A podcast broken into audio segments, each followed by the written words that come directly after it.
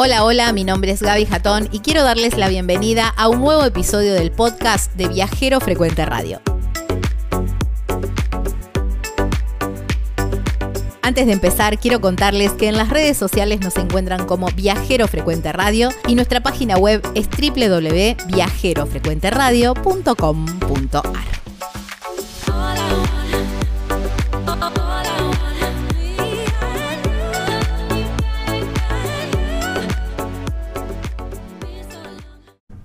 Estamos en Viajero Frecuente Radio y se vienen los bloques que más me gustan, ¿eh? Hablamos con los viajeros, ¿eh? Qué lindo, qué lindo todo esto. Creo que están en el norte de Brasil, ahora les vamos a preguntar bien, pero ellos son colombianos. Ya dieron toda la vuelta por Argentina, estuvieron bastante tiempo, hace un montón de tiempo que los sigo. Ellos arrancaron, salieron desde Colombia en un Twingo. Y tiempo después le agregaron, pero no hace tanto, ¿eh? no sé si hace un año, ahora le vamos a preguntar bien, le agregaron una mini rodante para quizás hacer un poquito más cómodo, aunque el Twingo estaba bárbaro, ¿eh? estaba equipado bárbaro. Y le vamos a preguntar cómo les cambió la vida y todo eso. Bueno, vamos a conocerlos un poquitito más. Ellos son Juanma y Judy, viajan en Fiji con la paloma enganchada y los encuentran en las redes sociales como Twingo Sudaka. ¿eh? Así los encuentran en las redes sociales. Vayan abriendo las redes y vayan buscándolos porque Twingo Sudaka Viajero. Así los encuentran en las redes sociales. ¿eh? Pero aquí los tenemos del otro lado de la línea. Hola chicos, gracias por su tiempo y bienvenidos a Viajero Frecuente. Hola, hola, ¿cómo andan todos? Un saludo aquí, Judy, Juanma. Hola a todos los que se conectan, ¿cómo han estado? Bien, muy muchas bien. gracias, muchas gracias por la invitación. No, por favor. ¿Dónde están ahora? ¿En el norte de Brasil? Sí, ya estamos empezando a hacer el nordeste de Brasil, exactamente en Itacaré, que esto ya es Ajá. estado de Bahía. Y bueno, empezamos a sorprendernos con unas playas que, la verdad, están muy, muy recomendadas. Bueno, bueno, bueno, habrá que ir entonces, ¿para qué lado? Pero bueno, arranquemos por el principio entonces. Ustedes arrancaron esta linda aventura desde Bogotá en el 2016. ¿Cómo fue la decisión? ¿Ya venían haciendo viajes? ¿Cómo, cómo fue el puntapié inicial? Sí, siempre nos ha gustado mucho los viajes, pero sí queríamos hacerle un cambio a la, a la vida y dedicarnos por completo a esta pasión y queríamos hacerlo pues empezando por nuestro continente. Por supuesto que en un principio pensábamos en qué lo íbamos a hacer Ujú. eh, eh, y, y- y mirábamos muchas opciones, la combi, ca- eh, carros 4x4, autos 4 4x4 o alguna furgoneta así como más cómoda. Ujú. Pero el Twinguito, que es un vehículo que teníamos de hace tiempos, lleva con nosotros unos 12, 14 años, como que nos hacía el guiño y nos motivaba a hacerlo con él, esta aventura. ¿Para qué me van a cambiar? Decía, ¿eh? Si yo los puedo llevar. exact- exactamente. Entonces lo preparamos y arrancamos con él. Arrancamos la aventura Twingo Sudaca por Sudamérica. ¿Y por qué fue la decisión de quedarse con el Twingo? Digamos, con la opción de camperizarlo de alguna manera. Y fue una cuestión de costos, de usar ese presupuesto para viajar. ¿Por qué fue la decisión final? Sí, eh, inicialmente sí, el presupuesto es el que juega. Teníamos el Twingo, no queríamos dejar deudas, no queríamos tener ataduras a nuestra vida de ciudad y queríamos hacer cumplir nuestro sueño con lo que teníamos. Y teníamos un Twingo. Obvi- obviamente al principio uno ve la posibilidad de venderlo eh, para comprar otras cosas, pero descartando esas posibilidades nos encontrábamos que con ese mismo presupuesto pues no daba para tener algo más grande y en buenas condiciones. Y pues sabíamos que el Twingo lo teníamos en muy buenas Claro. condiciones a nivel mecánico. Eh, entonces por ese lado de pronto íbamos a acertar con un vehículo que nos fuera a acompañar sin tener muchos problemas en el camino. Claro. Por ese lado la decisión fue súper acertada. Con el Twingo no hemos tenido en seis años ninguna varada hasta el momento. Gracias a Dios ha guerreado el Twinguito tanto como nosotros y ahí va, ahí va dándole. Ahí va. La decisión eh, ahí se fue cumpliendo. Y también queríamos como romper paradigmas, ¿no? Como, como cumplir los sueños con lo que tenemos. Muchas veces nos quedamos toda la vida esperando cumplir un sueño, salir a recorrer el mundo en una gran motorhome o en una van ideal de mucho presupuesto y en la búsqueda de eso como que se nos pasa la vida y no cumplimos nuestros sueños. Entonces en ese momento dijimos, esto hay, vamos a arrancar y vamos. Me encantó, me encanta.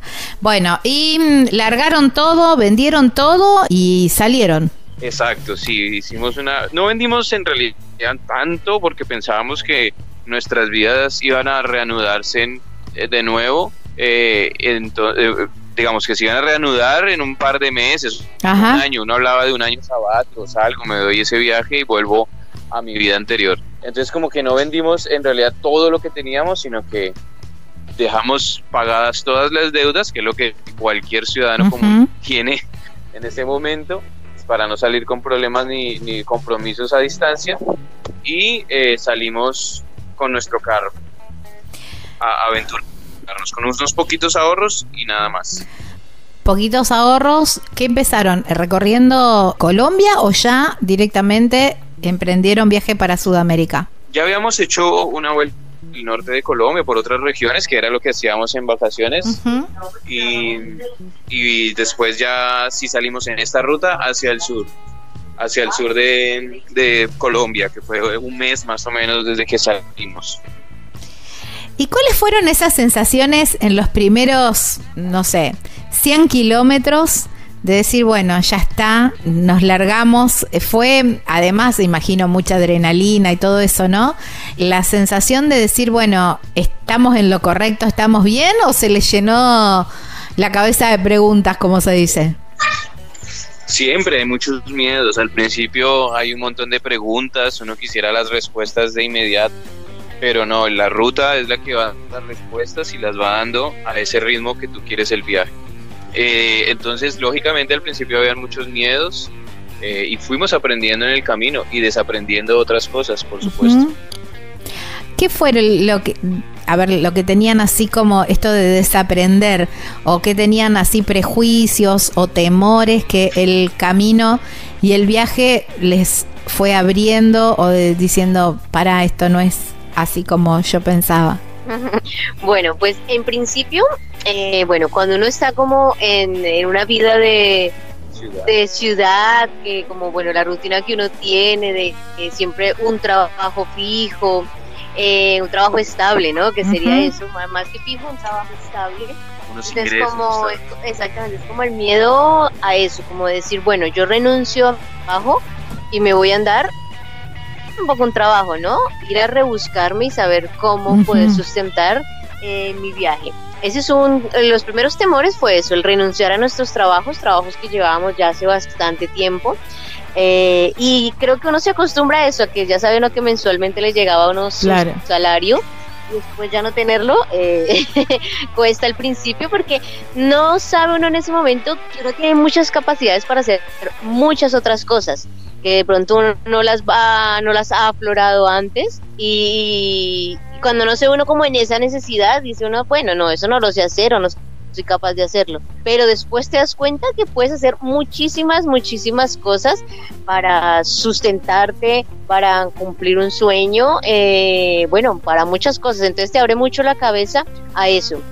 A que también los miedos son como el, el, que te impide o te, te, limita. restringe claro. exactamente, de cumplir muchas cosas, porque siempre el miedo está latente, el miedo a, a, eso, a no tener una estabilidad, el miedo a de qué va a pasar con mi vida, qué pasa si, si dejo esto. Entonces, como que esto eso, como poco ha ido siendo un, un, un aprendizaje, ¿no? Desde ese primer momento. Y ustedes cuando salieron, Juanma decía, salimos con pocos ahorros. Bueno, imagino que habrán hecho la cuenta, habrán dicho, bueno, esto más o menos nos alcanza, no sé si por día o por kilómetro, pero tenían más o menos un presupuesto armado. ¿Y ya sabían más o menos cómo se la iban a rebuscar o decir, bueno, lo que pinte, haremos lo que salga? Bueno, eh, salimos con unos pocos ahorros, sí, como decía Juanma, pero desde un principio sabíamos que teníamos que trabajar porque esos ahorros no iban a durar todo, el viaje. Eh, exactamente, dijimos, nuestros ahorros básicamente eh, dijimos los vamos a tener más como para un percance del auto, más como que lo presentábamos en claro. eso, que un auto de ciudad, que cualquier cosa podía pasar. Entonces dijimos, vamos a tenerlos más para eso. Desde, claro, pero entonces desde un principio dijimos, bueno, hay que trabajar. ¿En qué trabajamos? Eh, dijimos, bueno, vamos a vender artesanías. No sabíamos hacer artesanías. Entonces, lo primero que hicimos fue comprar algunas artesanías en Colombia, en Bogotá, y bueno, salir a revender. Otra parte fueron las fotografías, nos ha encantado siempre tomar fotografías, entonces ya otros viajeros nos habían dicho también, nos habían pasado como los tips de cómo sustentar el viaje. Y con las fotografías también fue mucho, tomamos, imprimimos varias fotografías que nosotros teníamos de otros viajes y también se iban vendiendo como contando esa historia. O sea, empezamos con algo así pequeñito, un paño muy pequeño, eh, porque tampoco sabíamos no, nunca habíamos vendido nada en la calle, nada, entonces también... Romper ese hielo, ¿no? Claro, el de empezar a hablar con la gente, eh, sí, o sea, todo era muy diferente, entonces abordar a alguien en la calle para contar tu historia y poder vender no era tan fácil tampoco, pero bueno, sabíamos que teníamos que, que empezar y que teníamos que intentarlo porque esa iba a ser la forma de sustentar nuestro viaje. Después, bueno, ya fueron saliendo otras, otras, otras formas de, sustentar el viaje. O sea, a medida que íbamos avanzando, como que uno va aprendiendo y se va, se va dando cuenta uno de todas esas cosas que uno puede ir haciendo que ya después fuimos incluyendo nuestras profesiones, entonces empezamos para a trabajar en la parte de, mm, de publicidad, eh, Juanma también con la parte de arreglos de computadores, y así empezamos a meter como cada cosita más a nuestro viaje, pues para sumar más kilómetros. Claro, vos te dedicabas a la publicidad. Sí, yo estudié mercadeo y publicidad, Juanma ingeniería electrónica. Claro.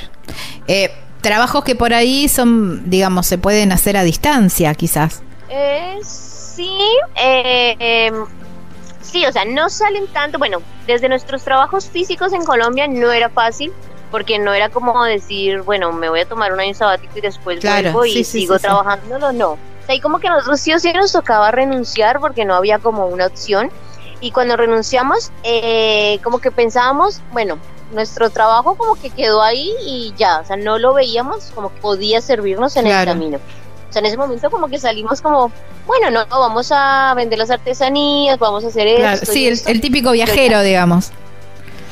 Claro, exactamente. Y después en Ecuador fue que alguien nos contactó porque necesitaba un trabajo de publicidad precisamente, que vio por la página nuestra y bueno, fue cuando dijimos, bueno, también podemos vivir de nuestras profesiones, también podemos ofrecer esos trabajos. Y bueno, ahí fue donde también empezamos a meterle también claro. Eso, me imagino, habrá mejorado los ingresos también.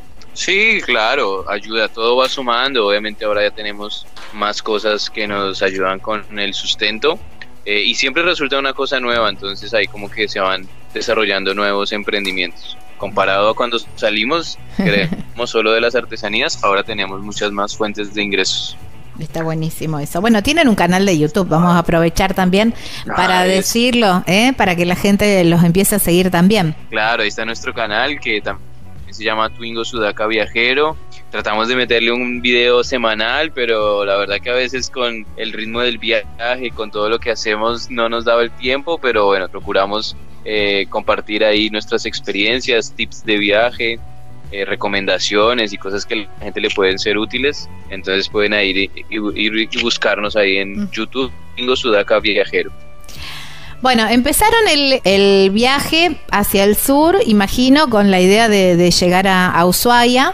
Bueno, ¿cómo fue eh, el llegar a cada, a cada país, ir conociendo las diferentes, me imagino, diferentes gastronomías, diferentes, cómo se iban guiando con, con los lugares, seguían un mapa, seguían a otros travel bloggers, seguían a eh, las sugerencias de la gente, cómo se iban manejando, cómo iban armando la ruta del día a día. Bueno, en un principio nuestra meta no fue Ushuaia. Ah, mira. eh, no, nosotros eh, como que siempre fuimos como poco a poco en la ruta que queríamos hacer. Nosotros como cuando salimos dijimos, bueno, vamos a salir, vamos a hacer seis meses o tal vez un año, pero nunca nos propusimos esa meta tan larga porque para nosotros era muy lejos Ushuaia, o sea, toda esa parte era muy lejos. Entonces en un momento como que dijimos, bueno, máximo llegamos hasta Bolivia, hasta el Salar de Uyuni, que eran los puntos que queríamos conocer, y bueno, y dábamos la vuelta. O sea, porque eso era unido a todo eso. Aquí nunca habíamos trabajado en la calle, o sea, todo como era nuevo, no sabíamos. Eh, todavía con el, con el chip de ciudad. Claro, entonces no nos, no nos propusimos nunca como una meta tan lejana, porque íbamos como poco a poco. Entonces, eh, como que en un principio, pues, hasta el Salar de Uyuni, y bueno, y ahí nos damos la vuelta. Pero bueno, el viaje en Ecuador, básicamente en Perú, fue donde como ya nos dimos cuenta cómo podíamos sustentar nuestro viaje, todo como que empezó a, encajar y nos empezamos a dar cuenta que se podía vivir así, que no era fácil. Ahí fue cuando nosotros dijimos, bueno, vamos a hacerlo hasta donde, hasta donde dé, hasta donde podamos la llegar. Patagonia, dijimos nosotros. Claro. siempre nos... Claro, sigan poniendo así como metas cortas. Está bien, está bueno. Eso. Exacto. Y así, así llegamos. Los viajeros van dando tips, va viendo uno los blogs de los otros amigos. Claro. che, si llegaron ellos, ¿cómo no vamos a llegar nosotros? Mira qué lindo que es eso, cómo no lo vamos, estamos tan cerca, mira si no vamos a perder todo eso. Claro, y íbamos conociendo, teníamos algunos puntos para hacer en nuestra ruta queríamos conocer, pero la gran mayoría también eran iban siendo recomendaciones de la misma gente local o de con los que nos encontrábamos. Y entonces ahí empezamos a darnos como esa oportunidad de ir conociendo cada lugarcito. Y ahí como que empezó a pasar el tiempo y decíamos, vamos aquí, vamos allá. Plata todavía tenemos. De conocer algo nuevo. Claro. Imagino que sí. Y sí, en la medida que todavía tienen los recursos. Y viste, si eh, eh, el y sí, y si estamos tan cerquita acá, unos días más y seguimos y tan cerquita. Y nos dijeron esto a 100 kilómetros, estamos a 100 kilómetros, vamos a hacerlo. Imagino que debe haber sido más o menos así. Exactamente, sí. Así en muchos lugares. Bueno, y de eso pasaron ya, a ver, seis años, así que bueno, unos cuantos kilómetros en el medio. Y en el medio los agarró la pandemia. ¿Dónde los encontró la pandemia? seis, años y una pandemia.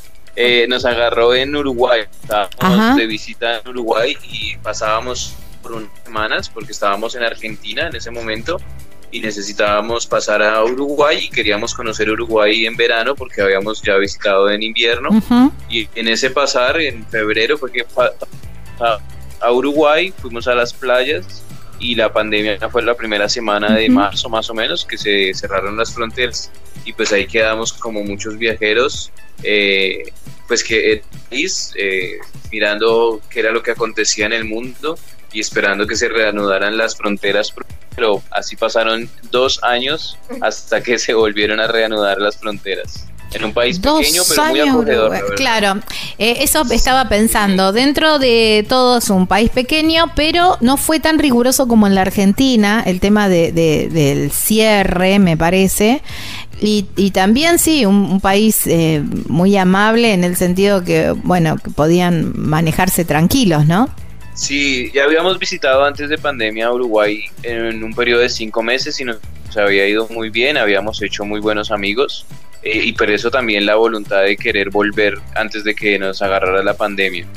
Cuando llegamos, bueno, eh, justo estábamos donde unos amigos que habíamos conocido, que eran los que estaban más al tanto de la, lo que acontecía por el tema de la pandemia y nos dijeron pues que era mejor no movilizarnos mientras no se resolviera y no se tuviera idea de qué iba a pasar. Y ellos nos dieron por lo menos una cabaña eh, para estar tranquilos eh, durante ese tiempo. Así que, lado, estábamos súper tranquilos porque pues lugar teníamos.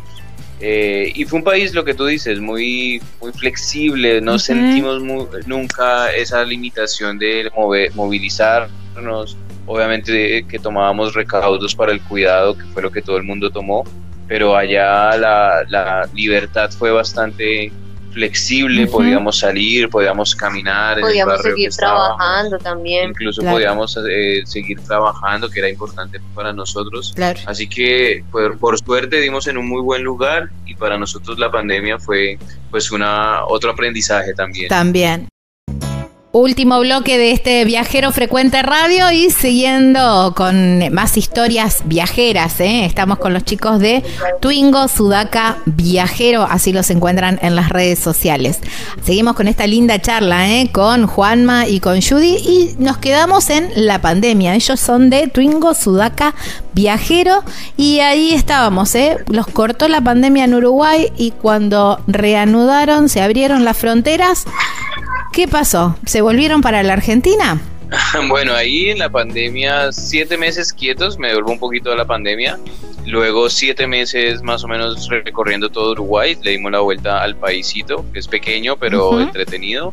Y como no habrían fronteras, después de un año y medio nos fuimos a Colombia de avión. durante pandemia, volamos a Colombia, dejamos el Twingo en, en Uruguay y ahí regresamos ahí sí como a finales de 2021 para reanudar el viaje, con la ilusión de remodelarnos. Entonces ahí fue que se nos metió la idea de hacernos a un tráiler, vendimos la carpa de techo y compramos un tráiler y fuimos hasta Argentina por él porque fue comprado en el sur de Argentina, en Mini Rod, se llama la empresa donde compramos el tráiler. Y ahí entonces emprendimos una nueva aventura con una nueva comodidad vi la, mm, cuando compraron y entre los pros y los contras, algo que, decía Judy que me llamó mucho la atención, decían que desde que compraron la Mini, eh, la gente los veía como que habían tenido un upgrade, un, como que eran viajeros categorizados, eh, por, o de viajeros de lujo, que por ahí les costó, no sé si vender la historia, o no sé cuál, cuál sería la, la, palabra, ¿no? Pero como que la gente ya los miraba como diciendo, bueno, estos viajan porque tienen plata. ¿Fue algo así? Sí, mira que nos hemos dado cuenta de eso. Lastimosamente creo que la gente, las personas tienen muchos estigmas eh, sobre, sobre todo, ¿no? En todo, en todo aspecto.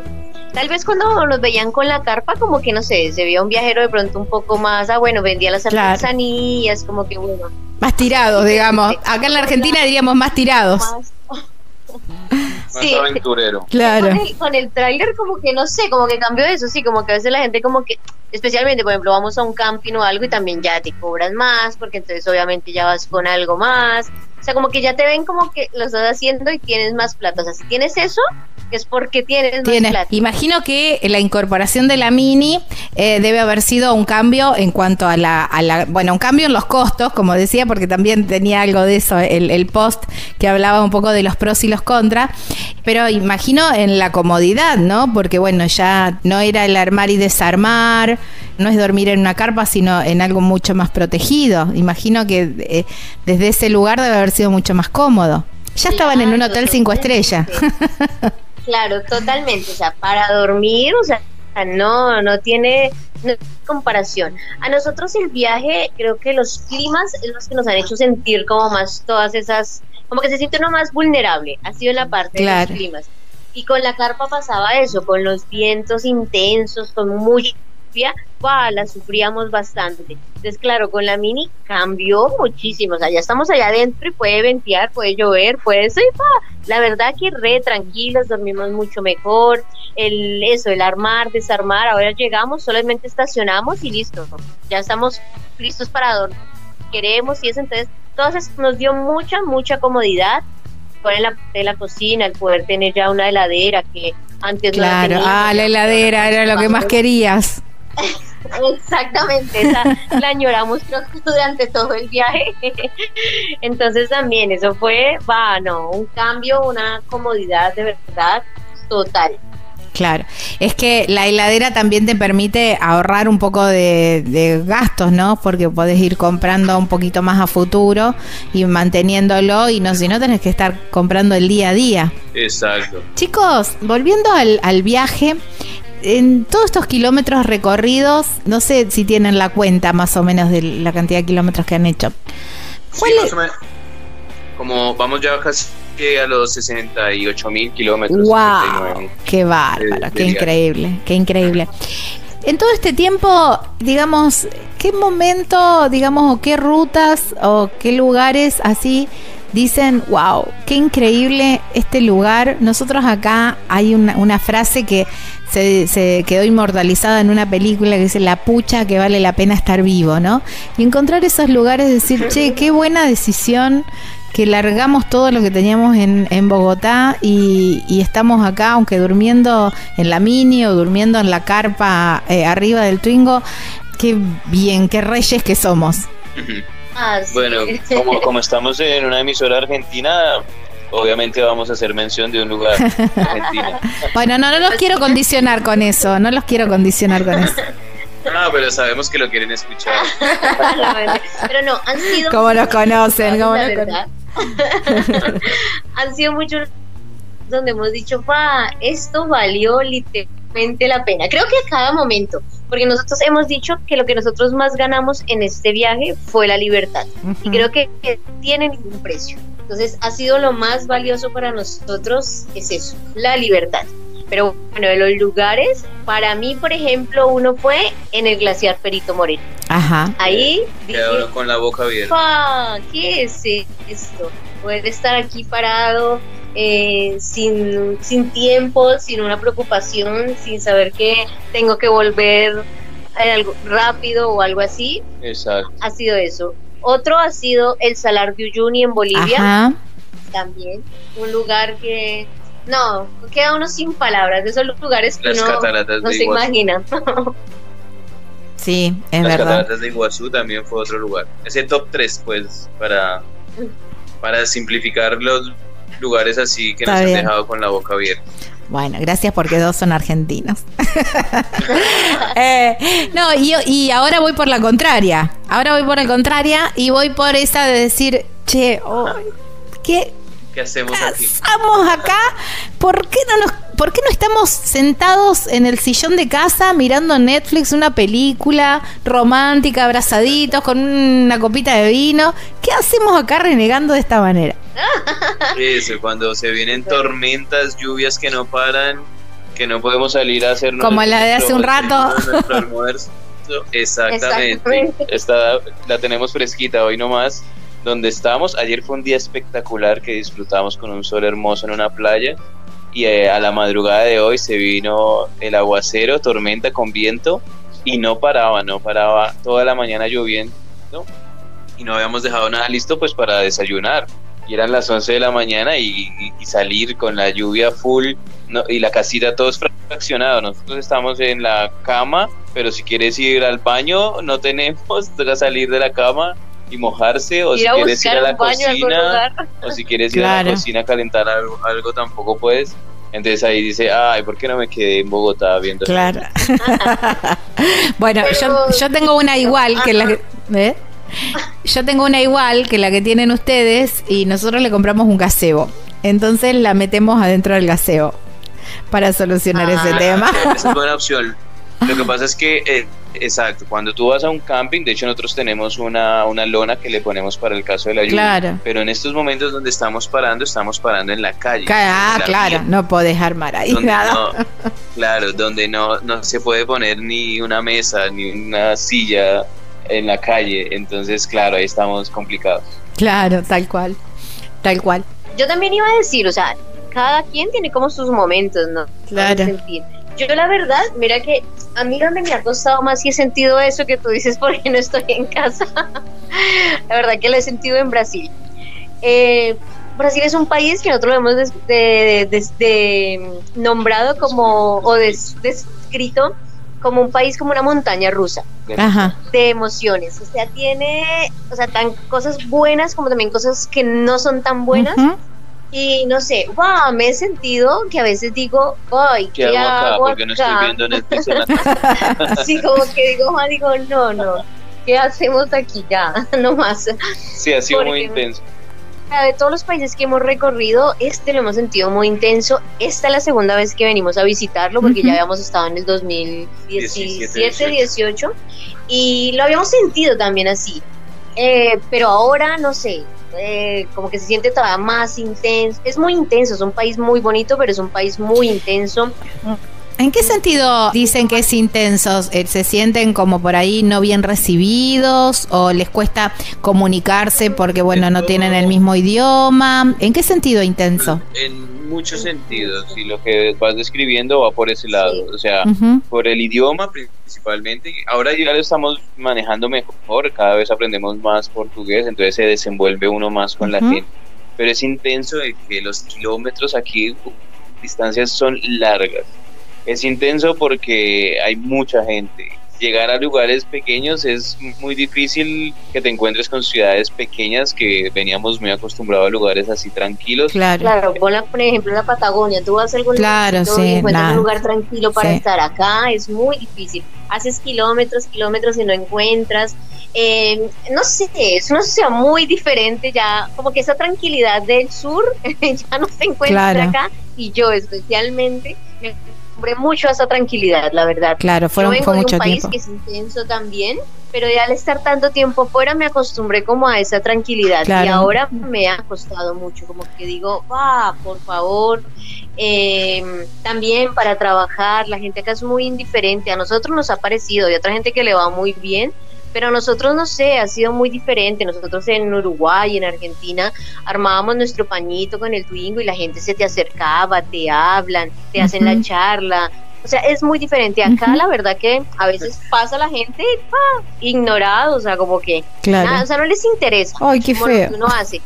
Exactamente. Entonces eso cuesta mucho, como que uno dice, porque nosotros vivimos literalmente de eso, del compartir con la gente, de de estar siempre en contacto con las personas. Entonces, eso me ha hecho a mí como decir, vaya, no más. Hay que... nuestra experiencia. Hemos hablado con otros viajeros y capaz que ha sido diferente. A nosotros nos ha tocado así las dos veces que vinimos y es nuestra conclusión. Súper bien por las personas que les ha pasado lo contrario, nos complace saber que es así pero por lo menos nosotros acá la estamos guerreando. Claro. bueno, eh, ustedes están contando su historia. Eso, y cabe mencionar que en lo largo de toda esta experiencia también hemos cruzado gente muy buena onda, que como en todos lados se encuentra. Lo que pasa es que, como decía Judy, es menos frecuente y estábamos acostumbrados a una región que es el sur, donde un argentino se acerca eh, de la nada por la calle. Tú le, preguntas a un argentino la hora y te hace la charla completamente. Claro, sí, sí, tal cual. sí, porque ya te preguntamos de dónde, de dónde, y, y mirá, y si está con un poco de plata, te invita a comer un asado. Exactamente. Te invitan a la casa, a lavar ropa o a darte un baño. O sea, como cosas así que uno como viajero las, las valora muchísimo. Claro, las agradece. Porque son cosas que uno necesita en el, exactamente, en, el, en el camino. Y acá la verdad lo que dice Juancho no es tan frecuente. Ha pasado, pero para ser un país tan grande, la verdad que ha sido muy pocas veces. Es como que se siente uno como que, ah, ¿qué pasó con, con, con, con esa magia de, de, ese viaje, de que la gente se te acerca a preguntarte, bueno, ¿de dónde eres? O, ah, no, no, acá es un poco más complicado, la verdad. Bueno, hay que pasar rápido a Brasil. Y, y después de, y después de, de, Brasil, ¿cuál es la, la idea? Estamos en esa, precisamente en esa... Buena pregunta. Eh, Buena pregunta que todavía no tenemos la respuesta, pero lo sabrán muy pronto. Queremos hacer el nordeste, o sea, queremos hacer toda la región, eh, incluso más hacia el nordeste, recorrer varios estados como Natal, como, como Pernambuco, Lagoas, que tenemos voluntades de conocer, pero nos estamos alejando también más y cada vez estamos más lejos de las fronteras. Entonces tenemos que salir a una frontera. De hecho teníamos complicaciones por los tiempos, porque se acababa el tiempo en Brasil, que aparte es un país grandísimo, pero que en el año solo tiene seis meses para estar. 90 días inicial, una prórroga de 90 más. Claro. Y ya hicimos la prórroga de 90 días, la, segunda, la, prórroga, y nos dieron solo 30, que ya habíamos usado los días ante, los otros 60 días en otras entradas este año. Entonces ahí nos un poco con el tiempo, estamos viendo a ver si avanzamos rápido o por ahí otra noticia fue que eh, según lo que nos dijo otra policía federal, otra oficina de migración, es que nos darían otros 90 días. No lo tenemos muy claro, tampoco es seguro. Entonces estamos como en esa situación de avanzar rápido eh, o estar tranquilos por 90 días más. Claro, porque es que el problema es que nosotros, bueno, en teoría nosotros ya vamos regresando a Colombia que quisiéramos regresarlo de esa forma, o sea, terminar de recorrer el litoral como en kilómetros sería más cerca a Colombia haciendo el litoral de Brasil para llegar a Belén y conectar con el Amazonas, con Manaus. Claro. Embarcar el Twingo eh, por el Amazonas y luego, bueno, ahí mirar cómo conectamos. Sería más rápido, en teoría, más cerca pero si no fuera así nos tocaría de la parte de arriba del nordeste de Brasil bajar nuevamente para Brasilia. exactamente para conectarnos con Bolivia o con Perú y volver a subir. Entonces sería como ah, hacer una U que son bastantes kilómetros. pero la primera opción del Amazonas nos implica vender la casita rodante la mini rod ah, aquí en Brasil. Porque no podríamos el presupuesto no da para pagar un barco para los dos. Claro Está bien. Y otra alternativa, que Judy no está todavía muy convencida, es pasar de Belén a Manaos, ahí sí pagaríamos la casita, la mini rod, y subir por eh, carretera por Venezuela y llegar a Colombia por Venezuela. Pero pues eh, estamos ahí como en la consulta si Venezuela está ya mejor a nivel de seguridad, porque estuvieron las fronteras cerradas o siguen todavía las fronteras cerradas con Colombia. Esperamos y hay una esperanza de que las fronteras se vuelvan a abrir con Venezuela, pero sí tenemos que estar seguros de que el país está bien, por lo menos a nivel de seguridad y a nivel claro, de vida. Sí, está bien, porque si no, no se merece, el fin del viaje no se merece la angustia de la inseguridad tampoco, ¿no? Exactamente, claro, yo también le digo a Juancho eso, como que, o sea, terminarlo bien, o sea, también como que no con esa preocupación y será que sí, no sé, la de Venezuela todavía no me convence, no estoy muy convencida, la verdad. ¿Y les gustó más en, cuanto a la gastronomía? Estoy pensando, ¿no? Hablé del asado argentino, me imagino que deben haber probado y bastante, pero en cada lugar siempre se, se, se, prueban platos diferentes, que así como haciendo un ranking también, ¿qué es lo, lo más rico que han probado o, han, o platos que han descubierto también? Decir, mira vos, esto no tenía idea que se comía. Ah, muchas cosas. Eh, bueno, las empanadas de mm. Uruguay y Argentina son deliciosas. más las argentinas. más las argentinas.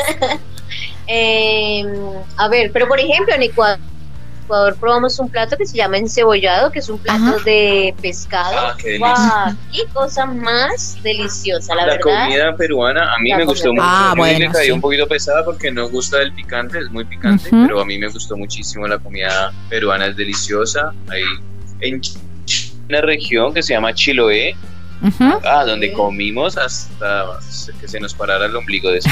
rica también.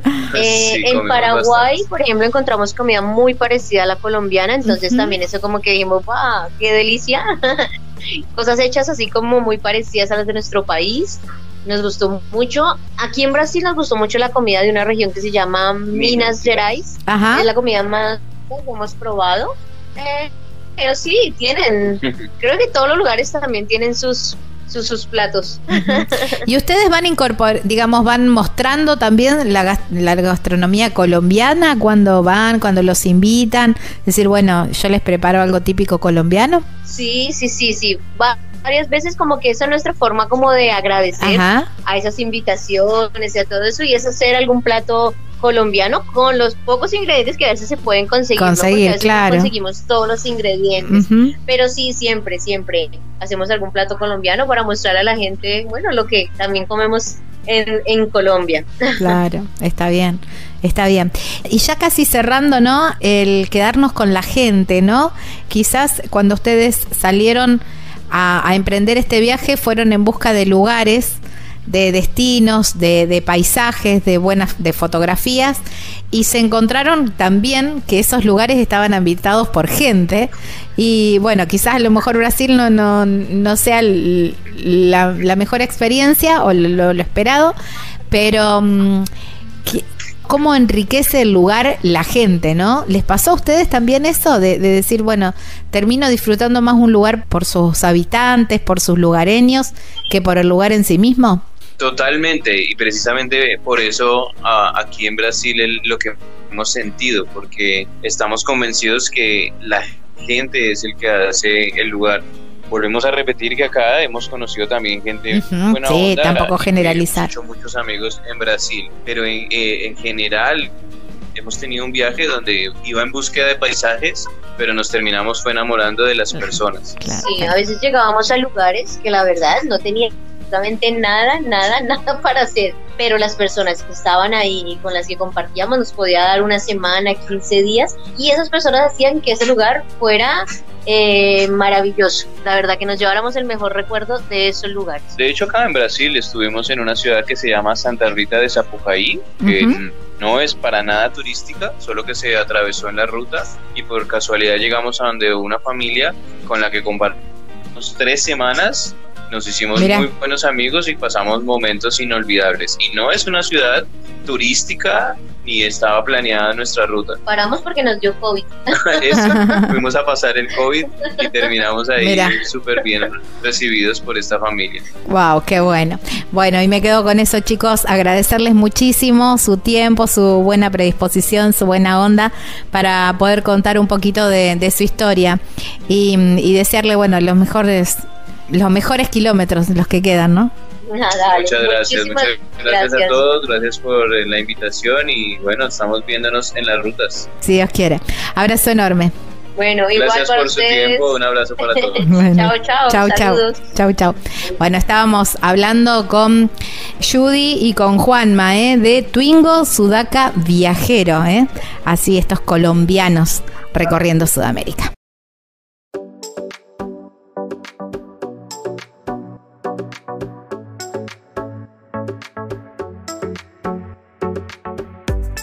Espero les haya gustado este episodio tanto como a mí hacerlo. Y si es así, pueden dejar una valoración desde la plataforma que están escuchando este podcast. Eso nos ayudará muchísimo a que llegue a más personas.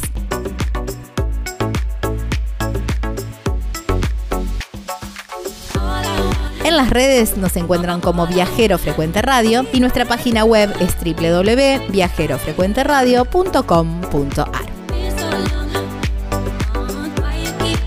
Esto ha sido todo. Nos volvemos a encontrar en un próximo episodio para seguir hablando de viajes. Chau, chau.